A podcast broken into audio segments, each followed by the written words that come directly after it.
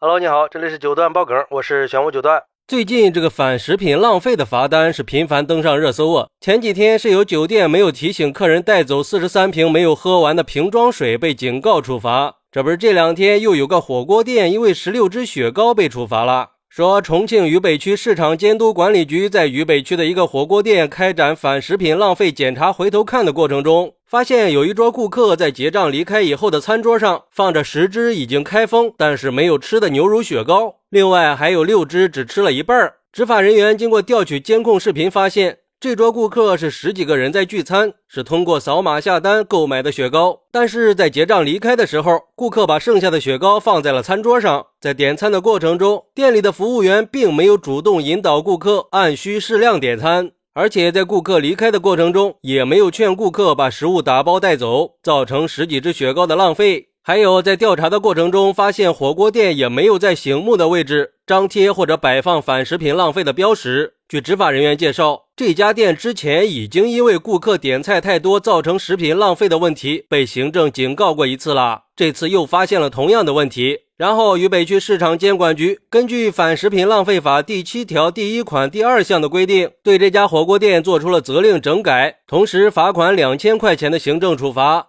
而对于这个事儿，网友们又炸锅了呀！很多网友都质疑说，这火锅店算不算是代人受过呀？有网友认为，虽然说浪费粮食确实是可耻的，但是这种处罚是不是有些矫枉过正了呢？难不成以后顾客来吃饭要让他们自报饭量吗？公共区域张贴标语，主动引导也确实是个措施。可是店员不可能精准的识别到顾客是不是吃饱了呀？顾客点的是一人一个雪糕，服务员怎么能判断出来他们能不能吃完呀？既然是顾客下单了，就有对这个雪糕的拥有权，他想吃就吃了，吃不了那也没办法呀。商家也很冤枉啊，明明浪费的是他们，受罚的却是我。我觉得，既然顾客是扫码支付的，也会留下相关的信息，为什么不直接找到顾客，告诉他们火锅店被处罚了，以案说法，让他们也有所触动，这样也能对顾客有所教育吗？督促顾客去节约粮食。还有网友认为，我是不赞成这样的做法的，哪怕是责令整改也不赞成。我觉得象征意义大于实际意义，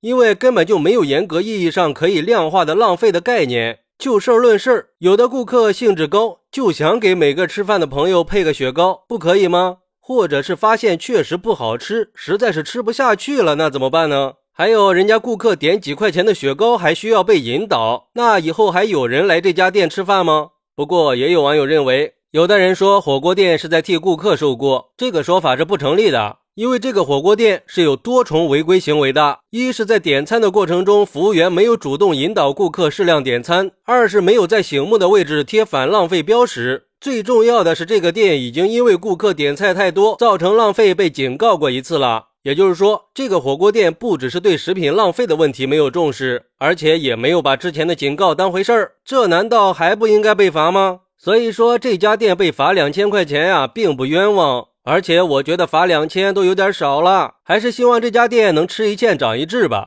其实我觉得吧，这是很有必要的监管措施，因为根据粮食供求和“十三五”时期趋势预测的数据显示，在消费环节，全国每年浪费的食物总量折合成粮食是一千亿斤，可以供养大概三点五亿人一年的需求，这就足以说明我们现在粮食浪费的严重性了。尤其是在物质丰富的当下，我们的吃饭问题已经不像以前那么困难了。现在只要你有钱，想吃啥都可以，想点多少买多少都可以。但是同时也就造成了食品浪费问题越来越严重。你想想啊，全国一年浪费的粮食都够三四亿人吃一年的了。我想这就是为什么我们一直在提倡光盘行动的原因吧。所以说这个事儿就是在提醒我们，不管是出去吃饭还是在家做饭，都应该养成节约粮食的好习惯。而作为商家，也应该遵守相关的规定，在显眼的地方张贴光盘行动或者其他反浪费的标语，尽可能的去口头提醒顾客勤拿少取，按需点餐，避免浪费食物的行为。光盘行动从你我做起嘛。